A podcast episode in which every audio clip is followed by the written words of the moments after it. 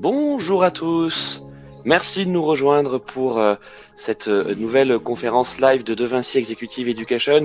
C'est un rendez-vous qu'on commence euh, qu'on commence à prendre maintenant pour ceux qui ont qui ont l'habitude de nous suivre à peu près une fois par mois. on vous propose ce, ce, type de conférence en lien avec les métiers du digital, le marketing du, le, marketing digital et, et, les évolutions de, de notre marché. Et, et, Dieu sait qu'elles sont qu'elles sont nombreuses. pour donc cette cette conférence de, de ce matin, vous êtes peut-être euh, d'un café euh, chez vous en télétravail, dans un coworking, euh, peut-être dans votre dans votre bureau, peut-être même en train de avec des collègues en train de nous écouter. Pourquoi pas hein, Écoutez, on peut on peut rêver. et puis bien sûr cette conférence sera disponible en replay dans quelques jours, mais adressons-nous d'abord à, à, ceux qui sont connectés. si tout au long de cette conférence vous souhaitez intervenir, poser des questions, vraiment n'hésitez pas, on est là pour ça. vous avez dans, dans votre interface Livestorm la possibilité d'écrire dans le chat. Nous, on le chat également qui s'affiche euh, juste à côté. Et donc, euh, euh, on, vous répondra avec, avec Nenad et, Emmanuel tout au long de cette conférence. Donc, si vous êtes connecté, c'est parce que vous êtes intéressé par les métiers, les opportunités, les conditions du, du, travail en, en start-up, un monde très attirant, très attractif, j'ai envie de dire, mais aussi parfois impitoyable. Euh, on va en parler donc avec Emmanuel et Nénette qui vont se présenter dans quelques dans quelques secondes. Euh, on s'adresse plus particulièrement, on va plutôt euh, parler des métiers de la communication et du marketing plus précisément du marketing digital et, euh, et d'une façon générale du, du, business. Donc on va pas parler euh, des métiers par exemple, du développement, voilà, enfin de, de, les développeurs web, peut-être que certains nous, nous, nous écoutent. Euh, on va pas en parler cette fois-ci, peut-être une, une prochaine fois, on va vraiment se concentrer sur sur ces métiers du, du, du marketing. Alors, euh, tout d'abord, on a donc Emmanuel euh, Flaufran. Emmanuel Flaufran, euh, si vous ne la connaissez pas encore, elle va, elle, va vous en dire pas mal à son sujet. Elle connaît bien cet environnement des startups puisqu'elle y a beaucoup travaillé. Elle y travaille aussi encore, et, surtout, elle a un, aperçu, un panorama de, tous ces métiers et, des startups qui est, qui est quand même conséquent. Donc, Emmanuel, en, en quelques mots, dis-nous un petit peu qui tu es. Bonjour, euh, donc Emmanuel Flau-Franck, donc je suis euh, intervenante également euh, au sein du MBA. Euh, aujourd'hui, je dirige la communication d'un fonds d'investissement qui s'appelle Iris et qui investit dans des startups dans toute l'Europe, qu'elles soient très jeunes, qu'elles soient un peu plus matures. Puisqu'on a des startups en portefeuille qui ont 7-8 salariés et qui fêtent leur première année et on soutient des startups qui ont 15-20 ans et qui ont plusieurs milliers de salariés. Donc, euh, ma carrière, je l'ai fait euh, dans le numérique et dans le digital, selon la langue qu'on parle à cette heure-ci. Euh, travaillant chez des gros acteurs comme Google ou chez Airbnb, euh, travaillant chez des acteurs un peu plus locaux comme euh, Ubisoft, par exemple. et j'ai même fait un petit tour du côté des médias pour raconter justement cette histoire-là du numérique, puisque j'ai bossé un moment chez BFM Business. Merci Emmanuel. Et puis on peut aussi dire que euh, il y a peut-être, je crois que c'était trois ans, trois quatre ans, tu tu es co-autrice d'un d'un livre. Euh, et donc, est-ce que tu peux nous en parler euh? Bien sûr. Euh, l'ouvrage s'appelle Into the French Tech et c'est un ouvrage qu'on a rédigé avec ma co-auteur euh, en collaboration avec des, des, fondateurs et fondatrices de start-up avec un objectif simple, c'est donner l'opportunité à ceux et celles qui le lisent de comprendre la vie, l'intérieur d'une startup, comment est-ce qu'on fonde une startup, pourquoi est-ce qu'on le fait, euh, euh, quelles sont les difficultés, les moments sympas, comme si vous aviez pu dîner avec des entrepreneurs euh, et vous donner cette opportunité de d'avoir ce discours un peu plus large et surtout un peu plus libéré sur la réalité de l'entrepreneuriat que Nenad connaît bien. Et effectivement, merci, euh, merci Manuel, et tu me fais la transition parfaite pour euh, pour pour Nenad. Euh, toi aussi, Nenad, tu as, un très large scope hein, sur sur ce qu'est une startup et et, et surtout euh, qu'est-ce qu'on peut y faire au sein de ces, ces startups. Euh, en quelques mots là aussi, parce que ça serait compliqué de te, te, résumer. Aujourd'hui, tu es, startup advisor, tu es business angel, euh, mais avant d'arriver à ça, euh, tu es passé par un peu tous les métiers au sein de au sein des startups. En effet, je suis passé par tous les métiers, donc Nena Setkovic. Moi, aujourd'hui, comme tu l'as dit, ben, j'accompagne euh, des startups. Alors, je les accompagne soit en investisseur et en, en administrateur, euh, voire indépendant, pour même des sociétés cotées d'ailleurs. Euh, mais je les accompagne aussi, euh, et actuellement un petit peu en pause, mais en tant que CXO, c'est-à-dire CEO, CEO de société. J'ai une vraie caractéristique, c'est que ça fait 25 ans de digital, j'ai jamais créé une boîte. donc ça, je pense que c'est quand même un tour de force et c'est assez unique. Euh, mais c'est vrai que j'ai rejoint des projets qui ont commencé toujours dans des tailles extrêmement petites. quelques, quelques personnes, une dizaine de personnes, jusqu'à des projets extrêmement gros. le premier projet qui était dans les années 99-2000, c'était c'était un fournisseur d'accès qui est un des premiers fournisseurs d'accès de France, où on est monté de, de, de 15 à 600 personnes en, en 18 mois. et, et c'est vrai que j'ai parcouru aujourd'hui une quinzaine de sociétés en tant que dirigeant, euh, en tant que conseil d'administration, dans des univers extrêmement différents. Donc, ça me permet d'avoir une opinion assez précise. Mon point de vue, euh, il est très euh, opérationnel. Hein. J'ai une connotation très orientée opération, business. donc, c'est vrai que le marketing a pratiquement toujours été quelque part dans mon giron proche et j'ai une, vision, on va dire, assez, opérationnelle de ce sujet-là parce que malheureusement, dans marketing, il y a un scope qui est extrêmement large. Euh, et qui convient de bien, euh, on va dire, ajuster pour savoir de quoi on parle. Bah, merci, euh, merci Nedad. Et puis effectivement, on va, on, va profiter de, de, de, cette matinée. Alors quand je dis matinée, c'est pas toute la matinée. On va être ensemble jusqu'à jusqu'à 10 heures, mais pour pour davantage préciser les choses et puis surtout pouvoir donner des, des, conseils très très pratiques, très opérationnels à, à, des personnes qui souhaiteraient travailler en start-up, évoluer évoluer en start-up. Alors je le disais en introduction, c'est vrai que pour beaucoup de professionnels de, de, du marketing digital, travailler au sein d'une startup, c'est le nec plus ultra parce que parce que c'est l'aventure, c'est le challenge, c'est la stimulation, euh, c'est la polyvalence, l'agilité. Autant de autant de mots qu'on peut retrouver pour décrire euh, le, le, quotidien et l'expérience en, en startup. Euh, mais euh, ce quotidien intense hein, que, que, dont on a tous la perception, euh, avant de se lancer, il convient, il convient quand même de, de bien comprendre comment fonctionne une startup, euh, parce qu'il y a différents types de startups, différents types de, de, de business models, euh, bien identifier aussi quels sont les métiers les, et les fonctions clés, et puis notamment ceux qui sont liés au, au marketing digital. Euh, et, Emmanuel, tu t'es proposé donc d'introduire cette cette conférence euh, avec justement quelques éléments à la fois de vocabulaire et aussi de concepts sur euh, sur les startups pour bien savoir de quoi on parle. Bien sûr. Alors, euh, alors je, vais essayer de le synthétiser en quelques minutes l'objectif étant après, euh, peut-être qu'au fil de l'eau, vous puissiez poser aussi vos questions euh, à, travers l'eau.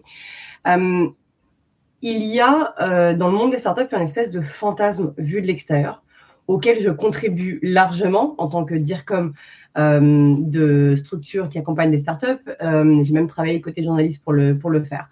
Il y a un espèce de fantasme qui est en startup, tout est cool en start-up, il n'y a que des jeunes. En start-up, euh, on fait un peu ce qu'on veut, on a une liberté de travail, euh, on peut être vraiment opérationnel, euh, et puis il y a un sens à ce qu'on fait. Alors, il y a évidemment un sens à ce qu'on fait, mais vous avez différentes réalités. La première distinction qu'il va falloir faire, c'est l'âge de la start-up.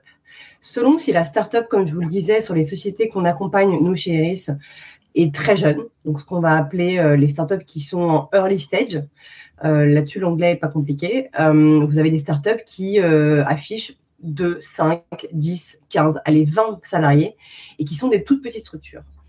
Vous avez ensuite les startups qui vont grandir peu à peu au fil de leur levée de fonds ou au fil d'ailleurs de leur croissance naturelle. Parce que une levée de fonds n'est pas l'unique manière de croître quand on est une startup. Vous allez grandir et devenir une structure qui va avoir entre 20 et 50 personnes. Après, selon les business models, ce qui est la deuxième distinction euh, les équipes seront plus ou moins grandes. Et puis ensuite, la startup va pouvoir commencer à travailler à l'international et puis jusqu'à devenir très, très grosse. Vous avez des startups euh, qui font un chiffre d'affaires pas si élevé que ça au final et une marge encore moins élevée hein, euh, qui affichent plusieurs centaines de salariés. Ça dépend de leur business model, ça dépend de ce dont elles ont besoin. Euh, si vous faites de la livraison, par exemple, euh, vous avez besoin de plus de personnes, parce que vous avez besoin de gens qui vont aller livrer. Si vous faites, euh, si vous rentrez dans une startup qui bosse dans du logiciel ou qui développe quelque chose dans le digital, vous aurez besoin de beaucoup moins de personnes, mais de machines beaucoup plus lourdes. Donc, selon la taille de la startup, les missions seront différentes. C'est un point qui est important à prendre en compte parce que ça va dépendre de votre personnalité, de ce que vous aimez faire, de ce que vous êtes prêt, prête à faire. Si vous venez d'une grosse structure et que peut-être que ça ne vous plaisait pas de travailler euh, dans un grand groupe, mais vous aimez bien quand même avoir euh, la comptabilité qui était, euh, qui faisait bien les factures, qui faisait, bien les, rappels de paiement. vous aimez bien quand même ce concept d'avoir, bah, en tout cas aussi bête que les RH qui sont toujours disponibles, un CE, toute une structure de livraison et de coûts derrière vous. aller dans une toute petite structure de start-up peut être un peu difficile pour vous. Parce que quand vous allez vous occuper du marketing, vous allez être une des dix personnes de la start-up. Chaque personne a un métier, mais vous n'aurez pas forcément une personne qui va faire toutes ces petites missions pour vous. Donc, si vous avez envie de toucher un peu à tous les métiers, moi, par exemple, je bosse dans une, un peu comme une start-up, un fonds d'investissement, on est 18. Euh, donc, je ne fais pas la comptabilité de mes propres opérations marketing. En revanche, effectivement, si je ne transmets pas les factures, si je ne fais pas moi-même mes campagnes sur LinkedIn, si je ne les monitore pas, si je n'ai pas ces activités au quotidien, personne ne le fera. J'ai choisi une structure qui est plus petite. Donc, j'aime ce côté, euh, on met les mains dedans, on fait les choses au quotidien et je gère toute la, la chaîne de mon marketing et de ma communication. Si à l'inverse, euh, vous aimez un peu plus de structure et euh, avoir une mission qui est un peu plus concrète, vous serez probablement plus à l'aise dans une startup un peu plus grande. Comment voir de l'extérieur si une startup est plus grande ou plus petite? Vous avez quelques éléments qui sont euh, importants pour ça. La première chose, lorsque vous allez postuler, n'hésitez pas à voir le nombre de postes ouverts. Plus il y a de postes ouverts, plus a priori la startup est grande. Il y a peu de chances que vous rentriez dans une startup qui a 10 personnes et 9 postes ouverts. Vous avez probablement, si la startup affiche 9, 10, 20 postes ouverts, vous serez probablement une 40, 50 personnes euh, en, en salariés, voire un peu plus. Si vous avez une structure où il y a un poste ouvert, ou deux à la limite, peut-être la structure sera probablement plus petite. Donc c'est déjà un premier élément à regarder. Le deuxième, vous pouvez également regarder les levées de fonds en communication pour des startups, pour beaucoup de startups. C'est le premier moment de communication. C'est le premier moment où elles vont aller voir des médias, leur raconter ce qu'elles font et parler. Parce qu'il faut toujours une accroche, un truc à lire. Quand vous, quand vous lisez un article, vous avez envie qu'il y ait un titre un peu intéressant et qu'il ne soit pas simplement telle startup fait telle chose. Mais telle startup fait telle chose, elle a levé tant d'argent et elle recrute 25 personnes. Vous pouvez être une de ces 25 personnes. Donc, soyez à l'affût de ce genre d'informations. Quand vous faites une recherche euh, sur une startup avant de postuler, vous voyez un peu le type de structure, le type de taille. Généralement, c'est annoncé dans, ces articles-là. Donc ça, c'est la première distinction de la taille de la startup qui va définir Juste Emmanuel, aussi... Juste Emmanuel, pardon, euh, pour donner quelques quelques titres de, de, médias dans lesquels trouver ces informations. Euh, donc ça peut être du, quotidien national du type Les Échos, mais aussi plus spécialisé, par exemple comme Madines. Qu'est-ce qu'on peut donner comme autre exemple? Siècle digital? bien sûr. Euh, alors, Cercle Digital, ils, vont être un peu plus sur les grosses. Vous pouvez voir French Web au quotidien, Madines, Presse Citron. Euh, vous pouvez regarder aussi un petit peu la tribune. Euh, BFM Business, on parle beaucoup. Et donc, vous allez pouvoir le voir dans les émissions du soir et du matin sur des levées de fonds, mais aussi dans leurs articles écrits. et plus simplement, ma recommandation est regardez d'abord l'offre d'emploi. Prenez le titre, de le nom de la startup et faites une recherche dans ce sens-là. Ce qui vous évitera de postuler dans une startup juste parce qu'elle a levé de l'argent. Parce que quand vous avez ce réflexe-là, c'est le cas de tout le monde. C'est-à-dire que quand vous annoncez que vous levez de l'argent, vous avez instantanément, dans les 48 heures, 100, 200, 3000 CV qui arrivent parce que vous avez levé de l'argent. On imagine que vous avez de l'argent.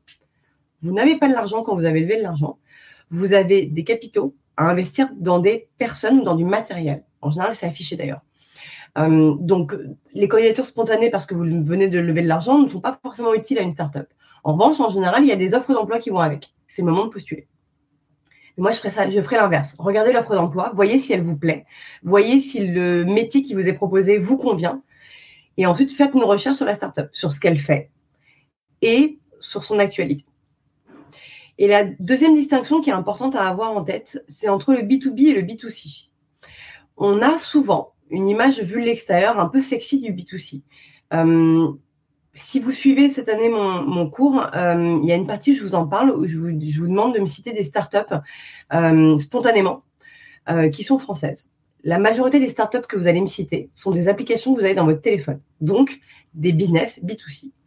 Mais si je vous dis que l'écrasante majorité des startups françaises qui font de l'argent, et Nenad y a fait 90% je pense de sa carrière, et moi aussi, ce sont des startups B2B qui ont un modèle où elles s'adressent à des entreprises.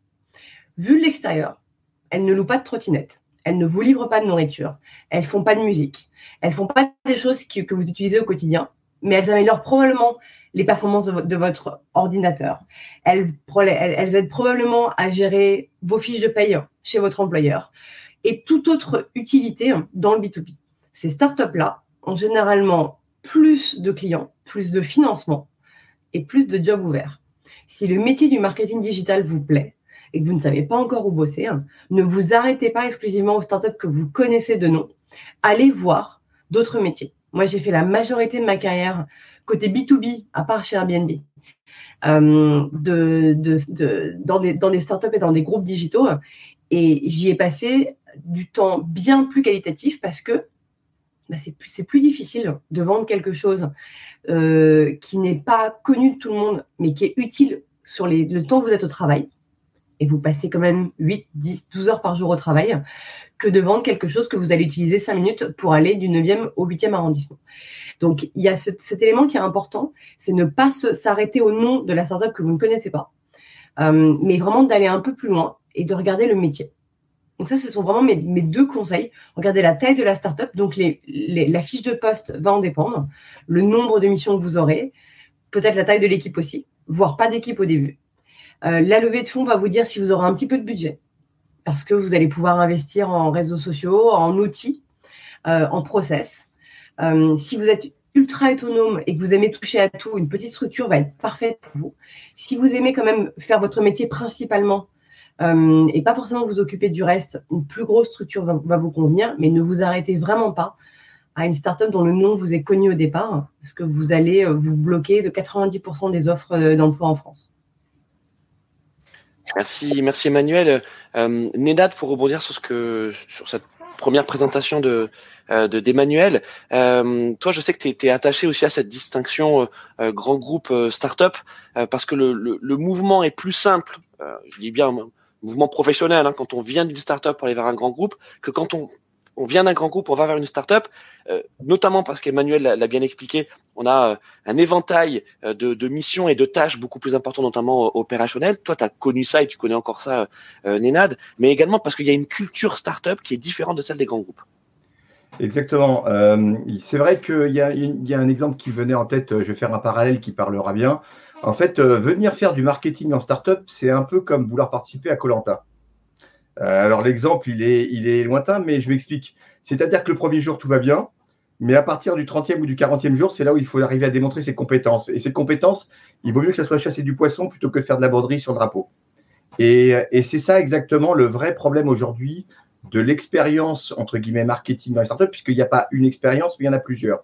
On a parlé tout à l'heure de, de l'évolution des startups. Euh, suivant leur stade de maturité, leur stade de levée de fonds, est-ce qu'elles sont en seed, est-ce qu'elles sont en série A, série B, les besoins vont être différents en fonction des moyens aussi. Euh, une startup, quand on va démarrer, il y a un premier élément qui va être essentiel, bah, c'est tout simplement bah, commencer à amener des clients, que ce soit en B2C ou B2B, hein, mais, euh, mais c'est d'amener des clients. Euh, d'amener des clients aux commerciaux en B2B, ça veut dire ce qu'on appelle euh, générer des leads. Et c'est la première des choses qu'on va attendre d'un marketing au démarrage, quand l'entité est petite, c'est d'accélérer le processus commercial. Donc, on va se focaliser forcément là-dessus. Il y a un deuxième stade qui va arriver derrière, euh, qui est la startup commence un petit peu à croître, commence à prendre de l'attraction. Et là, on a besoin de se présenter de manière un peu plus structurée, un peu plus euh, cohérente, pour notamment, généralement, ça correspond à une phase où on va aller chercher des clients un peu plus importants. Quand on veut parler à un grand groupe, on ne parle pas à un grand groupe comme on parlerait euh, bah, tout simplement à une TPE qui va venir prendre en ligne avec sa carte bleue un abonnement à 9 euros.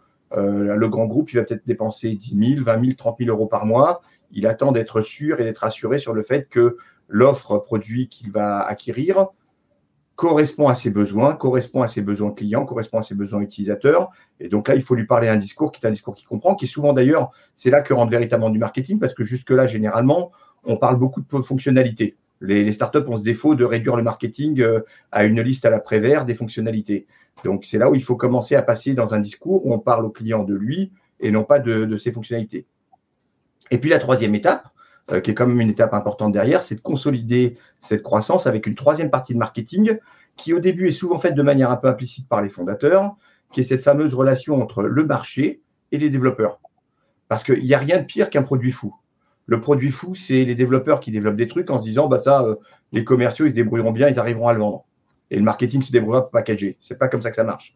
Passer à un certain stade, il faut qu'il y ait un market fit qui soit clair entre l'attente des clients, notamment quand il s'agit des grands groupes qui ont souvent des idées euh, très claires sur ce dont ils ont besoin, et l'équipe développement, l'équipe produit, à qui il faut essayer de faire, euh, avec qui il faut essayer de faire cette jonction. Donc il y a un marketing produit qui arrive à ce moment-là, et généralement ce market fit, il est important. Il se manifeste aussi très fortement quand on monte sur les grands comptes, quand on vient à l'international, où on est parfois pris, comment dirais-je, à contre-pied, tout simplement parce que ben, l'Italie, c'est pas la France, l'Espagne, c'est pas la France, et qu'il faut savoir ajuster son marketing, ajuster son offre produit, voire ajuster le produit à un marché qui est plus ou moins, voire très fortement différent du marché initial. Donc ça veut dire qu'il y a un vrai range de fonctionnalités et d'expertise marketing à avoir. Et c'est là qu'il y a, un pan par contre qui, arrive très très tard derrière et qui est souvent, euh, qui est souvent quelque chose qu'on voit dans les groupes. On attend très peu en marketing dans les startups d'avoir des gens qui vont arriver avec euh, des notions très fortes de plan de communication, de, de plateforme de marque, euh, ce genre de choses, qui est souvent, on va dire, précaré d'un CMO. Très souvent, la, la startup, elle n'a pas forcément besoin d'un chief marketing officer. C'est une des erreurs qu'on constate très souvent. Enfin, moi, en tant qu'administrateur ou actionnaire, je suis auprès des fondateurs, c'est qu'ils veulent à tout prix s'équiper avec un grand calibre. Le problème, c'est que le grand calibre, CMO qui a des bonnes idées, etc., un, il n'a souvent pas les moyens, et deux, il arrive souvent trop tôt dans le processus, alors que les attentes des fondateurs, ils sont quand même beaucoup plus terre à terre, elles sont beaucoup plus euh, benchmarkées. Et c'est la dernière différence qui est très très importante et qui fait que généralement on s'incorpore, on n'incorpore pas dans une startup. Le marketing dans les startups est quand même piloté, s'il est bien fait, toujours par des KPI, par des indicateurs qui sont suivis, qui sont monitorés. Euh, on est constamment en train de savoir en B2B ou en B2C combien ça coûte d'acquérir un client, quelle va être sa durée de vie, quelle va être sa rentabilité. Et ça, c'est quelque chose qu'il faut arriver à suivre. Euh, une des tâches les plus compliquées, moi j'arrive souvent sur des projets parce que je suis pas fondateur où il faut réorganiser. Je me rends compte que dans les boîtes en question, ça n'existe pas ça n'existe pas. C'est, euh, il faut tout recréer. Et alors là, c'est la croix et la bannière parce qu'il faut rentrer tout le monde dans un moule où ils ont l'impression que c'est euh, une notion pure. On a l'impression de voir débarquer oncle Picsou. D'accord? C'est, il veut pas, il veut pas donner d'argent, euh, il veut tout garder, il veut couper les trucs, etc. Mais c'est juste parce qu'il faut ramener ça dessus. Quand on construit, c'est, vachement plus simple. dans une de mes précédentes expériences, Lengo, dans l'e-commerce, on est parti d'un pays qui était la France. On est monté au bout du temps à 40 pays, 4500 clients avec des marchés totalement différents. Euh, on a eu la chance d'avoir une directrice marketing com qui a su gérer automatiquement ce genre de, de, de problématique, qui est montée en puissance d'ailleurs avec, euh, avec la société, puisqu'en fait, elle est arrivée plutôt sur de la communication. À la fin, elle gérait quand même des facettes extrêmement larges, mais on est arrivé aussi à, une phase, on va dire, communication marketing institutionnelle, puisque au bout de six ans, on crée un événement sur le e-commerce qui réunissait 600 personnes, qui était le premier événement e-commerce indépendant en France et qui faisait venir des gens de Chine, de Pologne ou des États-Unis sur le sujet. Donc, euh, il y a cette notion de complétude dans la fonction marketing qui peut arriver dans une startup, mais il faut avoir la patience de l'attendre. Et c'est vrai qu'entre-temps, c'est un peu comme Colanta, il bah, faut survivre. Il faut survivre les 40 jours, il faut aller pêcher du poisson, faut, euh, parfois il faut avoir le ventre vide, et, parfois il faut se contenter d'un bol de riz, mais il faut arriver à l'objectif, c'est-à-dire passer au lendemain. Et, ça, c'est un vrai sujet qui est un vrai problème pour... Parce que comme l'a dit euh, Emmanuel tout à l'heure, souvent on voit ça comme une jolie expérience. Mais il faut casser aussi un adage. Tout le monde n'est pas fait pour faire du marketing dans des startups. Et il n'y a pas de honte à pas être adapté aux startups. La startup, c'est pas l'alpha et l'oméga de la fonction. C'est une forme de société spécifique, comme il y a d'autres secteurs d'industrie, etc., etc. On peut avoir une affinité, on peut avoir une appétence personnelle, on peut avoir la compétence ou ne pas l'avoir, et on peut avoir surtout l'envie de perdurer ou de pas perdurer dedans. Il n'y a pas de honte, il n'y a pas de, a pas de, de bonne ou de mauvaise de mauvaise approche, mais il faut juste savoir que c'est quelque chose qui a ses codes.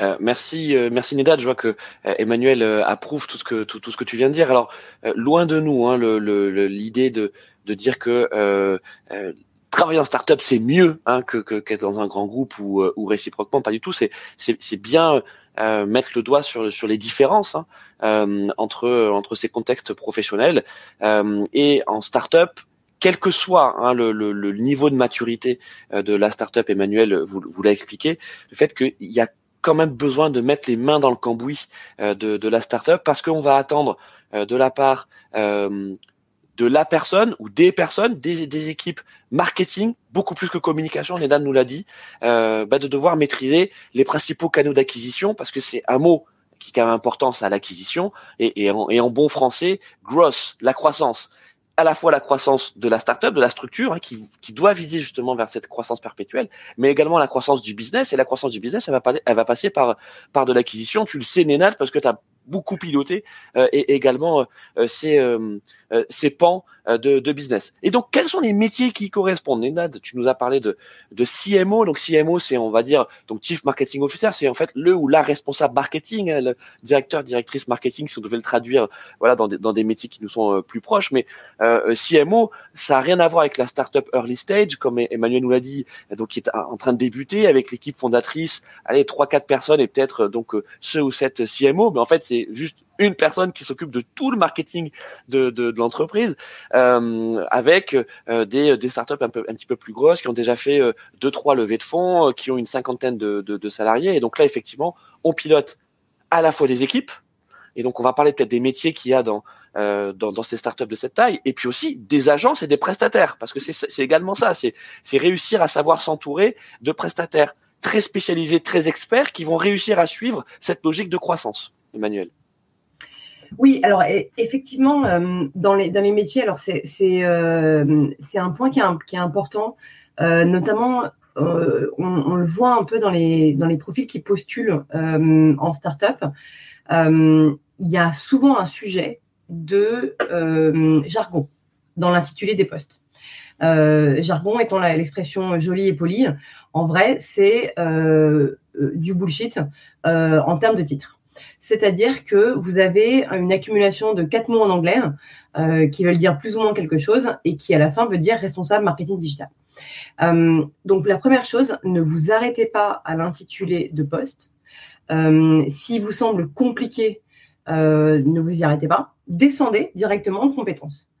S'il y a écrit lead marketing, lead strategist marketing, growth and new markets, en fait, ça veut dire littéralement quelqu'un qui va faire de l'acquisition sur des marchés, qui va avoir, alors selon la taille de la startup, entre lead, entre 2 et 10 ans d'expérience. C'est un peu la roulette. Donc, il faut regarder en dessous par l'expérience attendue. Euh, et vous allez plutôt travailler sur des outils d'acquisition. Euh, il y a des titres qui sont un peu compliqués, il faut vraiment pas s'y arrêter. Si ça rentre dans la catégorie marketing de l'offre d'emploi, descendez un peu dans les compétences, vous allez vous y retrouver. Euh, dans les métiers, vous avez des métiers qui sont euh, plus ou moins juniors, plus ou moins seniors. Euh, ça, vous allez le voir dans les compétences, dans les attentes. Il y a un point qui est important, effectivement, c'est la gestion des prestataires, des budgets et de ce qui va être possible de faire. Quand vous êtes dans une petite structure, on va s'attendre à ce que vous sachiez au début les premiers postes faire.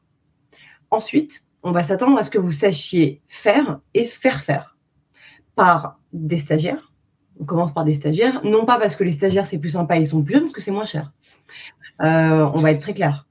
Euh, non mais Emmanuel, euh, c'est un point, c'est un point important parce que c'est vrai qu'aussi dans les dans les clichés des startups, on a l'armée de stagiaires. Tu sais, donc on sait que c'est pas légal, mais tu as, tu vas avoir donc peut-être l'équipe fondatrice, trois quatre personnes, et puis ensuite une armée de stagiaires d'alternants qui va être un peu livrée à elle-même. Donc ça existe, mais c'est pas c'est pas la norme.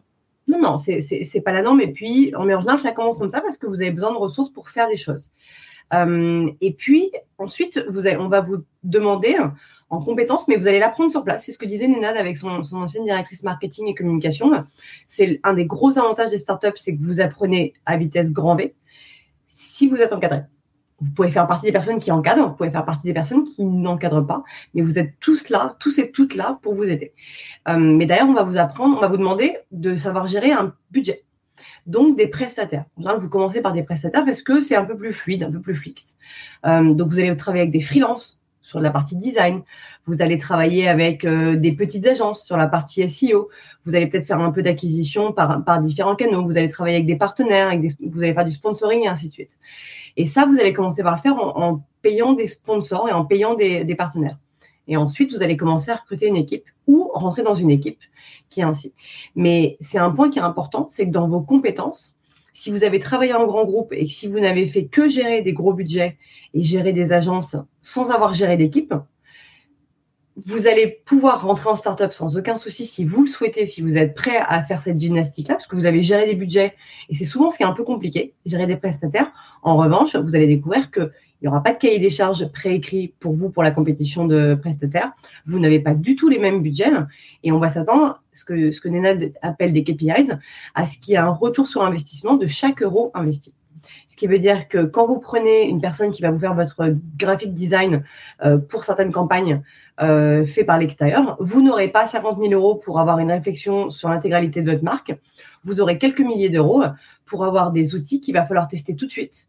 Et si les visuels ne fonctionnent pas, hop, on repart, on refait les visuels et on recommence. Ce qui fait qu'il y a une agilité qui est euh, nécessaire dans votre métier, quelle que soit la taille de la startup. Même dans les grosses startups, on vous demande d'être agile. On vous demandera jusqu'au dernier jour parce que c'est l'expression startup. Être en startup, c'est être capable de changer et d'être agile. Pas tous les jours, pas tous les matins, euh, mais d'être capable de s'adapter régulièrement. Donc, c'est ultra excitant intellectuellement. C'est fatigant parce que vous changez de métier, vous changez d'activité 12 fois dans la journée. Mais effectivement, si vous, aimez une seule fonction, un seul métier, on parle beaucoup de start-up et de grands groupes, mais il y a un troisième acteur, et je viens de vous en parler pendant deux minutes, ce sont les prestataires. Ce sont les agences et les freelances qui travaillent avec les startups. Vous pouvez demain être amené à travailler non pas en start-up, mais avec des startups. Vous pouvez demain devenir euh, freelance, devenir consultant pour des startups et les aider sur une partie qui est hyper opérationnelle. Moi, par exemple, je passe par une personne qui m'aide à optimiser mes réseaux sociaux ponctuellement dans l'année, deux, trois fois par an. Euh, J'utilise euh, des designers qui m'aident sur des visuels parce que j'ai pas la compétence en interne et j'ai pas le besoin d'avoir des designers en interne.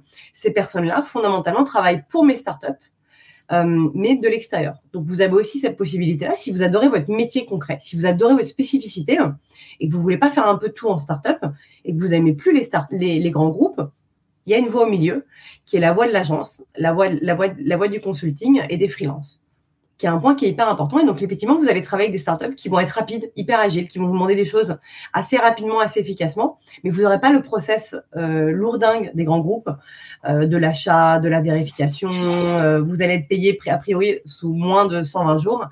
Vous aurez toute cette, cette, flexibilité sans être obligé de travailler en startup.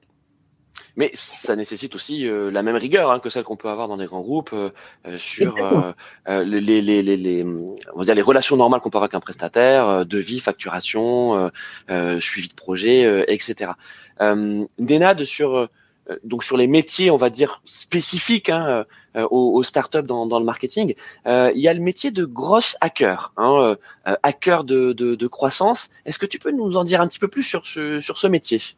Oui, je, vais, je peux en dire un peu plus sur ce métier. Je voudrais juste reboucler avant sur ce qu'Emmanuel a dit, euh, sur l'histoire des profils, etc. Il y a un point qui est assez important.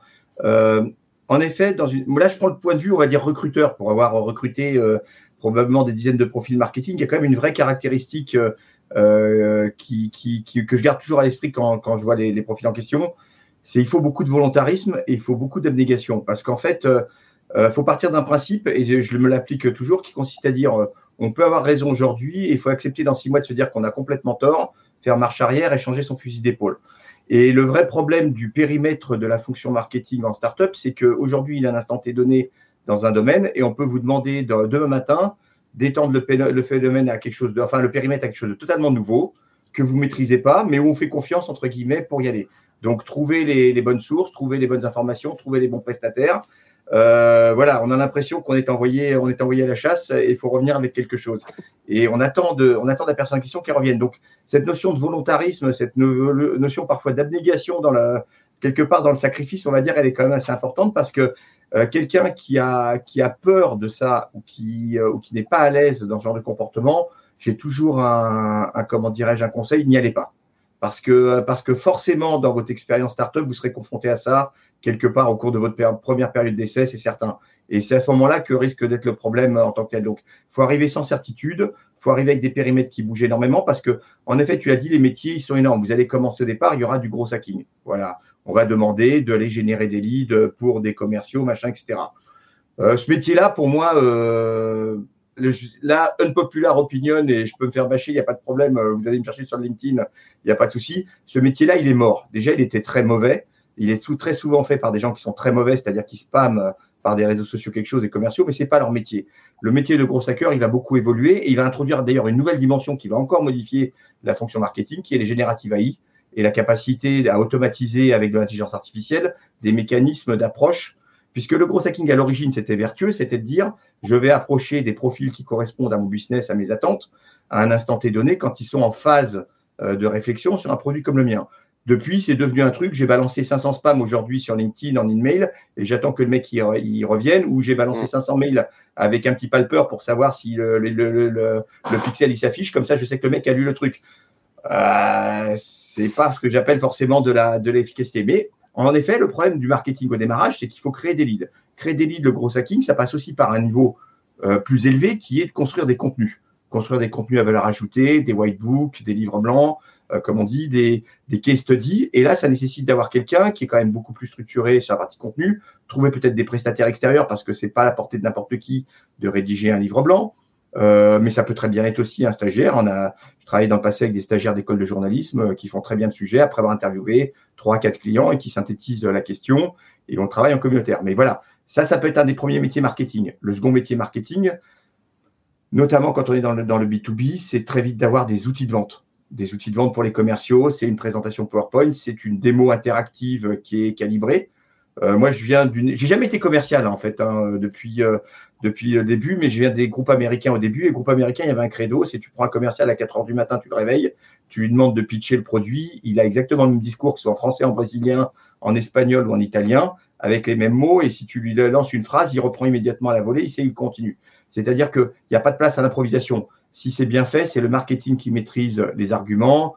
On personnalise un petit peu à son style, mais globalement, c'est structuré. Donc, tous ces outils-là, il faut les créer parce que de moins en moins, d'ailleurs, les équipes commerciales ont la maturité pour faire ça. On a de plus en plus de profils juniors à qui on demande de la bonne volonté, mais où il faut reconnaître malheureusement que euh, on n'a pas forcément donné tous les outils en termes de méthodologie commerciale pour qu'ils deviennent des commerciaux aboutis. Commerciaux, il y a quelques années, c'était une vraie formation avec des années d'expertise, avec des années de, de, travail. On connaissait le process, on connaissait le process d'identifier les interlocuteurs, d'identifier les sealers. Aujourd'hui, les mecs, ils arrivent, ils ont un téléphone et un mail, et puis on leur dit, vas-y, génère des ventes. Donc ça, alors ouais, alors Nenad, ça effectivement, euh, euh, juste pardon, je te coupe là-dessus parce que c'est vraiment important ce que tu dis euh, sur la segmentation que tu viens de faire. Euh, c'est vrai que la il y a beaucoup de startups euh, euh qui euh, mettent en place des, des, des stratégies euh, de content marketing. Donc en fait, comment à partir du contenu qu'on va créer, on va pouvoir attirer des audiences, des cibles, et ensuite bah, pouvoir leur vendre notre produit. Alors ça marche en B2C ou, ou en B2B. Je résume vraiment, hein, je, je, synthétise. Et donc on va avoir besoin d'avoir à la fois des gens qui vont piloter, faire de la chefferie de, de, de, de, faire de la chefferie de projet, mais également produire ce contenu de qualité qui va pouvoir attirer, attirer ces audiences. Encore une fois, il faut les identifier ces audiences, savoir où elles sont, comment les chercher, etc., etc. Donc on sera plutôt sur du marketing digital. Et puis ensuite, la deuxième euh, catégorie euh, qui est aussi liée au marketing, mais qui est quand même un métier différent, qui est celui de commercial. Euh, et on voit beaucoup d'offres de digital sales. Hein, pour encore une fois en, bon français, parce que bah, pour ces startups, il y a dans ce besoin de croissance et d'acquisition, bah, le besoin aussi de d'avoir des clients très rapidement, quoi. Et, et c'est ce que tu dis, Lénad, c'est que euh, il y a euh, bien sûr la, on va dire la formation de commercial au, métier de commercial, mais il y a aussi les outils, notamment du marketing digital, qui vont permettre de pouvoir euh, faire ce métier. Et c'est là où on a justement, même si ta segmentation elle, fonctionne intellectuellement, mais dans les faits, on voit bien qu'il y a une juste position dans les startups et notamment celles qui sont le moins mûres entre la stratégie marketing, content marketing, etc. Et puis aussi le commercial euh, qui va avoir les mêmes objectifs, les mêmes KPIs, t'en parlais, euh, euh, que, que, que le commercial. Et c'est ça qui est difficile quand on arrive. Alors, ouais, alors sans, sans, rentrer dans la tuyauterie, il y, a, il y, a, un vrai point. Après, il y a des questions de conception. Là, je prends une casquette, on va dire, d'investisseur et de, de, board member, voire de CXO. Aujourd'hui, il y a des vrais questionnements sur une équipe commerciale sales sur du marché SMB.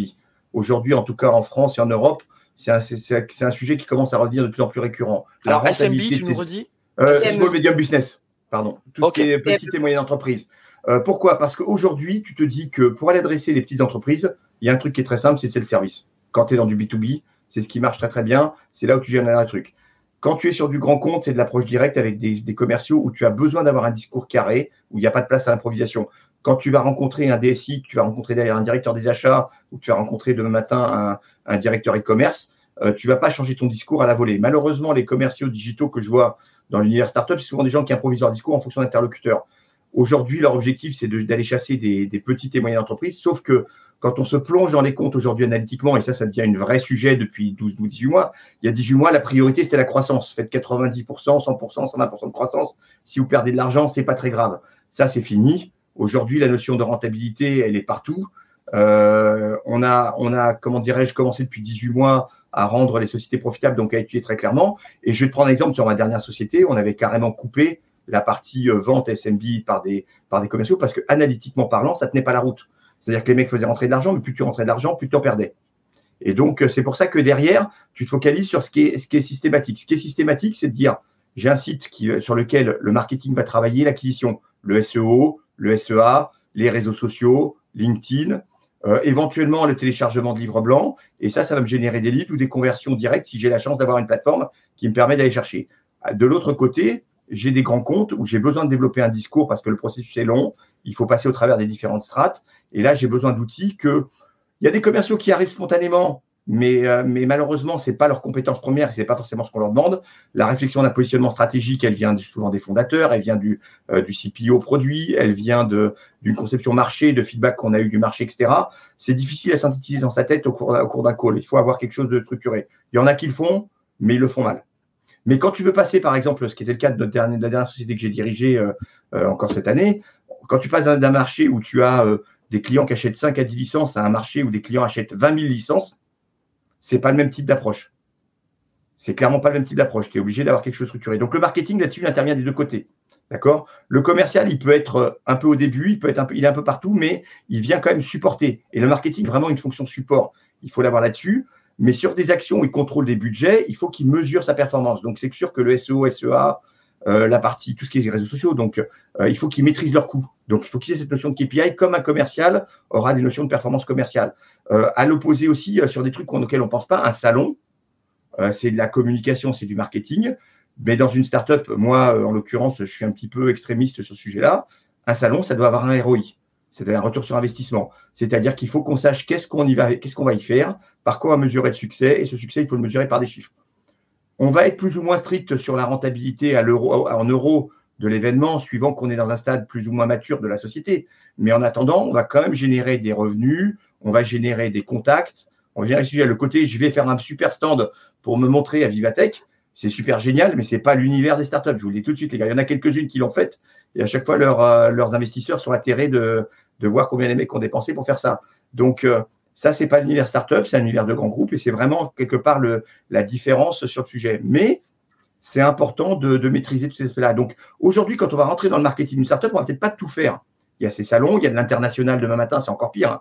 L'international, le cauchemar, je pense, du marketeur, c'est, c'est quand on va lui dire, bah écoute, euh, on vient de réfléchir ce week-end, on lance l'Espagne la semaine prochaine, trouve-nous des salons, trouve-nous des influenceurs, euh, euh, trouve-nous les distributeurs, etc. Il faudrait qu'on démarre le mois prochain. Et là, grosso modo, si on te file une bouée, il faut la gonfler, le grand bain, il est devant et vas-y, tu plonges. Donc, donc le marketing, il faut qu'il accepte une évolution de ses caractères. Donc, c'est beaucoup plus facile et là, je, je, prends un peu la contrepartie, euh, plutôt l'opposé de, la position tout à l'heure de la discussion d'Emmanuel. Quand on a un profil plutôt jeune qui veut arriver sur quelque chose de vertical dans une startup pour évoluer et pour voir, on, on va beaucoup plus facilement étendre son champ de compétences dans une startup que dans un grand groupe où on risque d'être peut-être plus encadré et plus structuré. Dans une startup, en bien comme en mal, malheureusement, parfois, on va vous demander des trucs qui sont complètement en dehors de votre scope de, de, de compétences. Et donc, la question, c'est tu nages ou tu coules? Et euh, euh, avec, avec beaucoup de volonté, mais c'est quand même ça. De nouveau, euh, de nouveau des, des petites métaphores Colanta qu'on comprend. tu nages ou tu coules? Bon, on t'apprend quand même à nager. c'est ce qu'on peut non, mais on te, on, supporte. Ouais, on te supporte. C'est-à-dire que. Exactement.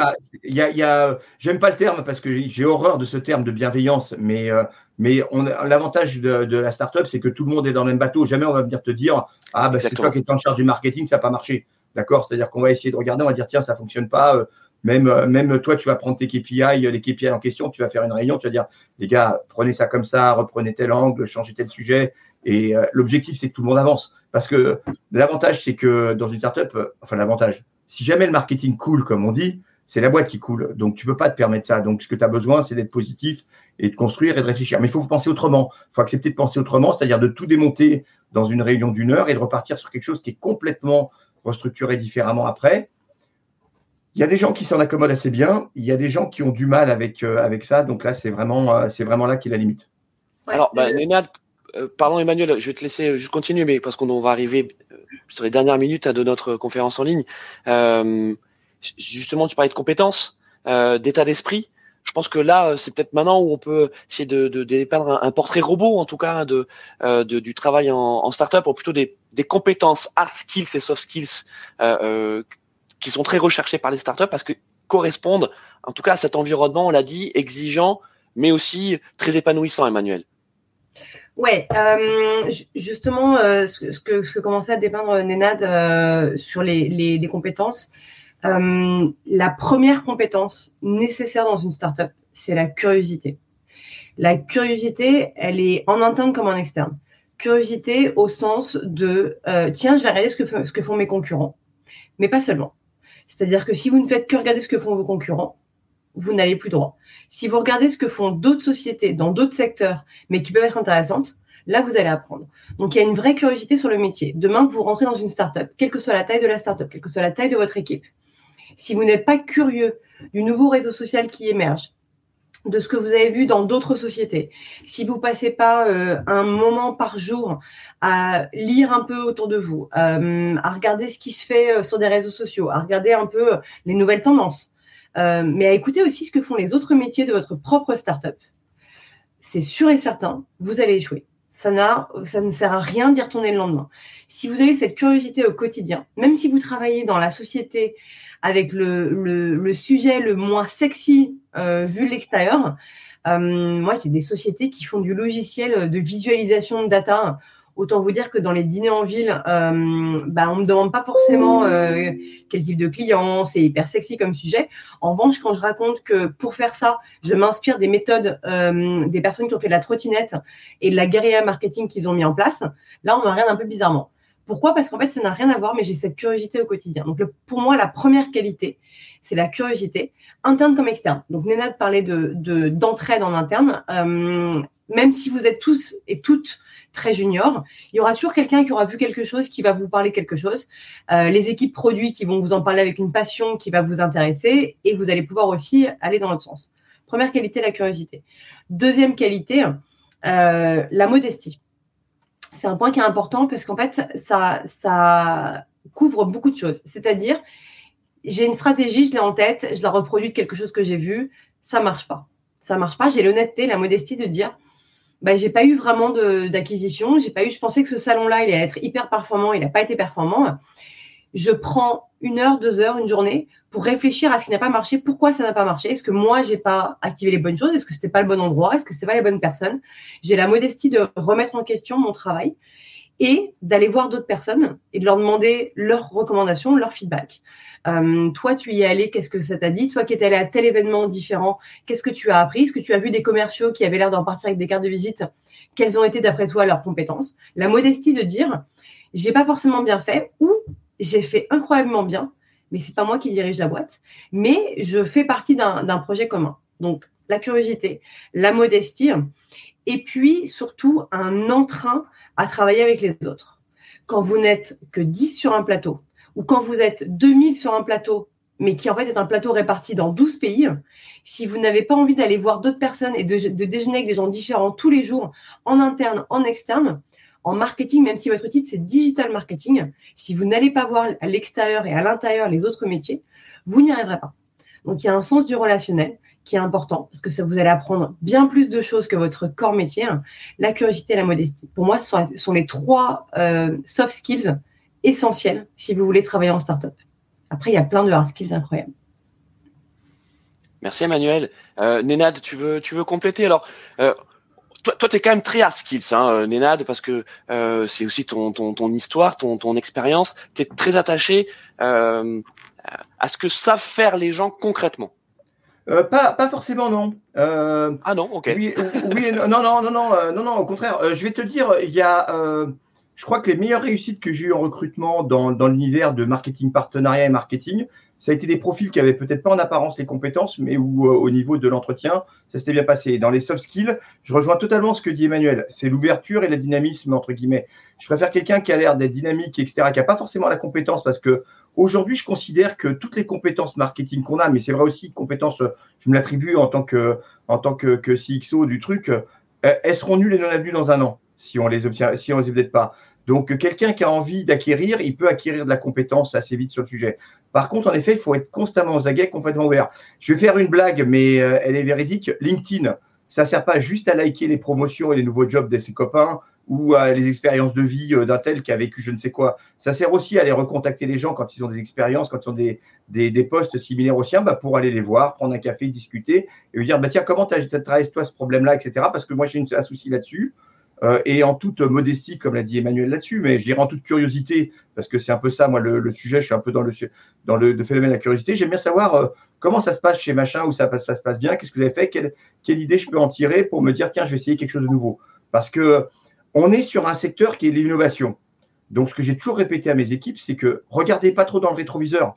Dans le rétroviseur, il n'y a pas d'innovation. C'est des choses qui se sont faites. Elles sont, euh, dans le meilleur des cas, encore valides, et dans le pire des cas, elles sont has -been. Donc, euh, quand vous trouvez un bon créneau, il faut le tambouriner à fond jusqu'à ce qu'il s'épuise. Et quand il s'épuise, bah, vous passez à autre chose. Vous ferez des conférences et vous raconterez comment vous avez fait votre succès avec. Mais, euh, mais euh, c'est une blague que j'avais dans le B2C avec l'éditorial il y a une décennie de cela, où on est monté à des millions d'utilisateurs sans aucun budget marketing, mais parce qu'on avait, on avait utilisé à peu près tous les bootstraps possibles et imaginables. Mais c'est des trucs qui marchaient à une époque, qui deux ans plus tard fonctionnaient plus et qu'il fallait savoir exploiter. Donc le vrai point, c'est d'identifier les, sujets. Et pour ça, il faut quelqu'un qui a envie de bouger. Il n'y a rien de pire que quelqu'un qui a peur d'aller discuter avec, euh, avec d'autres personnes. Parce que demain matin, euh, ce que je te dis, c'est que on peut très bien rencontrer la personne en question en 15 jours et dire finalement, tu sais, ton poste, il va vachement évoluer. On rajoute ça, ça et ça. maintenant, il faut te l'approprier. Et puis, je te laisse parce que là, j'ai une réunion, je dois aller voir un client, etc. Je n'ai pas le temps. On se revoit dans quelques jours et tu me dis ce que tu as pu faire. Si le gars est tétanisé par ça, euh, et là, ce n'est pas des hard skills, c'est vraiment du soft skill en tant que tel, quoi, je veux dire. Il faut que, il faut que la personne, elle ait envie de le faire. Après, il faut créer l'univers, en effet, pour qu'elle se sente en confiance et qu'elle la prise de risque soit favorisée. Parce que, encore une fois, euh, une phrase que je répète aussi, c'est que je me fous de savoir, euh, euh, qui est responsable d'une erreur, s'il y a un problème et un échec. C'est pas ça le débat. C'est qu'il faut qu'on corrige ce qui a échoué et qu'on le remette sur place pour que ça fonctionne. L'erreur, on s'en fout. D'accord? L'échec, on s'en fout en tant que tel. Si ça se produit, ça se produit. Ce qu'il faut, c'est qu'on ait suffisamment de dynamisme pour que les personnes soient en confiance pour dire OK, j'ai merdé ou OK, c'est pas bon comme résultat. Euh, donc, il faut que je reprenne le sujet et voilà comment je vais reprendre la question. Et ça, c'est important. Et c'est pour ça que là, on n'est pas forcément dans l'air. Quelqu'un d'ultra compétent, tu as un vrai risque. C'est qu'il va arriver, qu'il va rester dans, dans, sa sphère de compétences parce qu'il est rassuré par sa sphère de compétences et qu'il ne voudra pas en sortir. Et très vite, bah, d'un point de vue euh, dirigeant, ça va devenir peut-être un point mort. Et euh, enfin, ce qu'on pourrait dire, hein, que donc je vous l'ai dit, on arrive, on arrive vraiment sur, sur, sur la conclusion, c'est les compétences techniques, les hard skills sont en, telle accélération, en telle évolution que finalement c'est pas un savoir-faire à l'instant T qui, qui, qui est intéressant, c'est plutôt la capacité à pouvoir continuer à apprendre, continuer à se, à se former, à s'auto-former. Tu, tu, tu l'as dit, hein, c'est test and learn, die and retry. Euh, c'est aussi ça le, le, le marketing. Bah, en, en, Louis, on a un exemple colossal en 2023. Hein. Qui maîtrise Generative AI dans le domaine du marketing? Si quelqu'un dans la salle le sait, il lève la main, il n'y a pas de problème. Je pense que je peux lui trouver un job dans la minute qui a suivi et il pourra me dire le salaire qu'il veut. Mais aujourd'hui, ça n'existe pas. C'est exactement ça, Nedad. Et justement, c'est la conclusion que je vais vous proposer. Euh, c'est que si vous vous intéressez justement aux applications de DESIA générative euh, dans le métier du marketing, allez plutôt en startup parce que ce sont elles qui sont justement en train de se poser des questions et de l'appliquer et de se dire comment je peux profiter de, de l'AI pour justement venir servir mes intérêts, on l'a dit, de croissance d'acquisition. Là où les grands groupes, en sont absolument pas à ce stade-là. Ils sont plutôt en train de se dire, oulala. Là là, euh, c'est les avocats dans les grands groupes qui en parlent surtout. Exactement, tu as raison, tu as raison, Nenad, et c'est pas une. Si vous êtes avocat, faut aller de l'AI pour l'AI, il faut aller dans les grands groupes. Si vous êtes autre qu'avocat, il faut utiliser la startup. C'est ça, c'est que pour l'instant les grands groupes, et c'est normal parce que euh, elles ont pas les mêmes enjeux, mais elles sont plutôt dans des histoires de compliance euh, sur comment on pourrait intégrer de l'IA. c'est même pas pourquoi, hein, tu vois? alors qu'en startup, on est déjà dans l'application et, et, les usages. Donc c'est vrai qu'on voit plus vite en startup, Emmanuel, et, et l'IA en fait partie.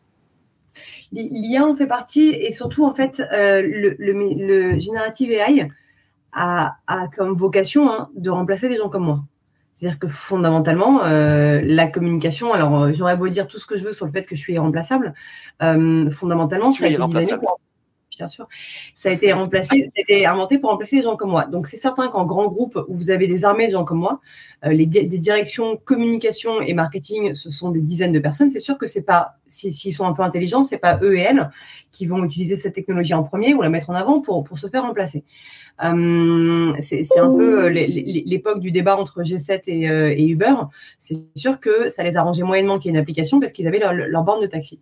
Euh, en revanche, en startup, euh, on fait comme on fait plein de choses avec ses petites mains, ne pas avoir à faire la partie un peu redondante et moyennement intéressante, ce qui est par exemple mon cas quand je suis obligée de faire un post LinkedIn, pas obligé, je fais des posts LinkedIn pour annoncer qu'on parle à une conférence. Intellectuellement, j'y suis pas trop. Euh, moi maintenant, je le fais faire par du générative AI, et ce qui fait que mon temps de cerveau est utilisé ailleurs. Mais parce que j'ai cette logique startup de me dire en fait je, je vais m'améliorer, je vais utiliser des outils qui vont enlever la partie qui m'intéresse moi pour avoir plus de valeur. Donc, c'est sûr que euh, les compétences, les hard skills, il y a quand même une nécessité qui sont euh, la rigueur, euh, ne pas avoir peur des chiffres, ne pas avoir peur de parce que les, chiffres sont quotidiens, c'est-à-dire que vous pouvez pas être un peu flou dans votre, budget, c'est pas la, la qui gère votre budget, c'est vous. Vous avez quand même des, nécessités qui sont enseignées aujourd'hui en MBA ici avec nous, donc contente euh, de, parler euh, aux personnes qui, ont, qui font le meilleur MBA sur le sujet. Euh, mais il y a quand même cette, partie-là où vous allez devoir rentabiliser votre temps, votre énergie et votre cerveau. Donc, apprendre des nouvelles choses tous les jours.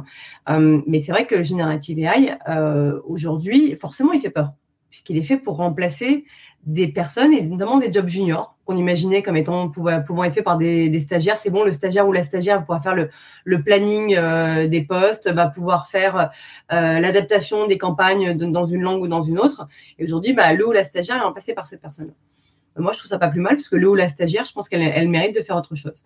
Donc, euh, il y a ce, il y a ce vrai. C'est un repositionnement, un repositionnement de l'humain, en tout cas des, des, des tâches et des métiers euh, qui euh, sont, sont, sont, sont, occupés, et tu le disais, plutôt dans, la, dans la, le bas de la chaîne alimentaire de la startup, donc euh, stagiaire alternant, et que justement l'intégration de ces outils d'IA générative qui permettent de, de faire plus de choses et d'aller plus loin. Tu, tu l'as dit toi-même en prenant exemple ce que, ce que, ce que tu fais. On va plus le retrouver en startup, ça, hein, cette cette stratégie hein, d'intégration.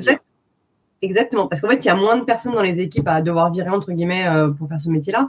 Et quitte à rentrer en startup et à y travailler, autant que, votre rôle soit utile au quotidien. Donc, euh, euh je ne vais pas vous faire un, faux discours en vous disant euh, ça va jamais enlever un, seul, emploi. C'est faux. Ça va, ça va en enlever plein, mais ça va enlever des emplois pourris. Donc euh, c'est comme euh, travailler en, en, entrepôt, euh, grimper, grimper à la chaîne pour aller chercher un truc en, haut de l'entrepôt. Ça n'a foncièrement aucun intérêt. En plus, c'est dangereux. Les, cartons vous tombent dessus. Autant envoyer un robot et être en bout de chaîne et contrôler ça de la même manière. La générative AI vous permet de faire la même chose. Ça permet d'automatiser de, des, des, actions qu'en plus on ne faisait pas forcément bien. c'est franchement mieux fait par un, par un robot, mais c'est à vous de montrer la valeur de votre métier. Et jusque-là, si vous faites des choses qui étaient un peu répétitives ou, ou, euh, vous aimez bien être un peu plan-plan et refaire les mêmes choses tous les jours, c'est sûr que Generative AI va vous obliger à être un peu meilleur. Euh, mais je pense que si, si vous faites un, MBA en marketing digital et que vous ne faites pas juste une petite formation en ligne un peu pourrie, c'est qu'à la base, vous avez envie d'être meilleur. Pour moi, c'est les, personnes qui, qui, écoutent euh, cette conférence ce matin sont exactement dans la cible qui ne devraient pas se sentir menacées. Merci Emmanuel. Vas-y Alors je voulais juste vous dire, rebondis et après chacun donne votre ultime conseil. Voilà, votre ultime conseil, travailler en startup. Ça marche? Euh, En fait, l'AI, va faire euh, que en fait l'humain va devenir augmenté, le marketing va devenir augmenté. Aujourd'hui, on l'a, on l'a entre guillemets, on a fait pour reprendre le célèbre euh, phrase d'un célèbre gourou français, fake it until you do it. faites semblant, c'est on recrutait des stagiaires pour faire faire des trucs qu'on n'avait pas le temps de faire soi-même et pour s'accélérer. Demain matin, c'est l'AI qui va le faire. Donc c'est clair que cette, cette fonction-là, elle va disparaître. Mais elle va créer aussi pas mal de nouvelles fonctions parce qu'on va pouvoir aller beaucoup plus vite quand il va s'agir d'étudier des dashboards, quand il va s'agir d'étudier des KPI. On va pouvoir faire travailler ces choses de manière très importante. On parlait tout à l'heure du gros hacking qui consistait à faire des espèces de scénarios de script où on envoyait des mails un petit peu stupides à plusieurs cycles avec des blagues, etc. Bah, là, il va permettre de générer des choses beaucoup plus pointues, des automatiser. Donc, on n'a plus besoin de ce genre de fonctions. Toutes ces fonctions qui étaient, qui étaient sans valeur ajoutée réelle et qui étaient un peu répétitives qu'on peut faire faire, elles vont être prises par la générative AI. Ça permettra de créer de nouvelles opportunités parce que ça voudra, on voudra aller beaucoup plus vite en termes de marketing, on voudra aller beaucoup plus vite en termes d'analyse de KPI, de retour, etc. Donc, ça va créer aussi des nouvelles fonctions. C'est pour ça qu'il est important de savoir où est-ce qu'on a des affinités pour se spécialiser là-dessus et voir comment on s'approprie l'AI pour aller plus vite en termes, en termes dans cette spécialité-là. En fait, il faut vraiment voir euh, l'intelligence artificielle comme un outil qui va vous permettre d'être plus performant et plus rapide, pas comme un ennemi. Merci Néna. Ton ultime conseil? Bah, si après ça, vous avez toujours envie de bosser en startup, venez. Emmanuel? Euh, Mon premier conseil, c'est de postuler en fait. Euh, parce que euh, si on vous recontacte, c'est qu'a priori vous avez mis les bonnes choses sur votre CV. Si on vous recontacte pas et que vous avez vraiment envie de bosser en startup, revoyez un peu votre CV. Il y a plein d'exemples sur internet. Euh, et puis au premier entretien, quand vous allez arriver dans un dans un open space avec huit personnes qui travaillent euh, avec pas de clim, euh, mais qui ont l'air de s'amuser, si vous avez envie d'y aller, bah, c'est le bon moment, allez-y. Donc, postulez en fait. Déjà, il peut rien vous arriver. Euh, allez pas jusqu'au bout du process si ça vous intéresse pas, mais postulez, faites le premier entretien, allez-y, allez voir, allez voir si les gens vous intéressent, euh, allez voir si le format vous intéresse. Il ne peut rien vous arriver d'avoir postulé à un job, à part avoir le job. Merci, euh, merci à tous les deux. Euh, on espère en tout cas que, que cette euh, conférence en ligne vous aura donné peut-être quelques, quelques clés hein, de, de, compréhension, de, lecture. Vous avez compris, hein, c'est exigeant, mais, mais oui, c'est stimulant, c'est épanouissant. Euh, faut déjà être un petit peu câblé, hein, on va dire, dans, dans sa vie, dans son fonctionnement, être autonome, aimer l'agilité parfois jusqu'à jusqu'à jusqu'à l'extrême, mais on apprend on apprend vite et, et, on apprend on apprend bien aussi. Euh, donc euh, la conclusion, ça sera de parler des, des chiffres de l'étude France Digital actuel groupe de, de, juin dernier, voilà, il y a quelques mois. Euh, donc il y a plus d'un million de personnes qui sont employées dans les 13 000 startups en France. 85% de ces de ce million de personnes est en CDI et il y a 50 000 créations de postes supplémentaires qui sont prévues d'ici l'année prochaine, d'ici 2024, dont un tiers en dehors de, de l'Île-de-France. Donc oui, il se passe bien quelque chose en France autour des startups. Euh, c'est en train de se consolider. Il y a des vraies opportunités. Si vous voulez y aller, foncez, mais pas tête baissée. Au revoir à tous. Merci encore Emmanuel et Nénad. Merci, au revoir.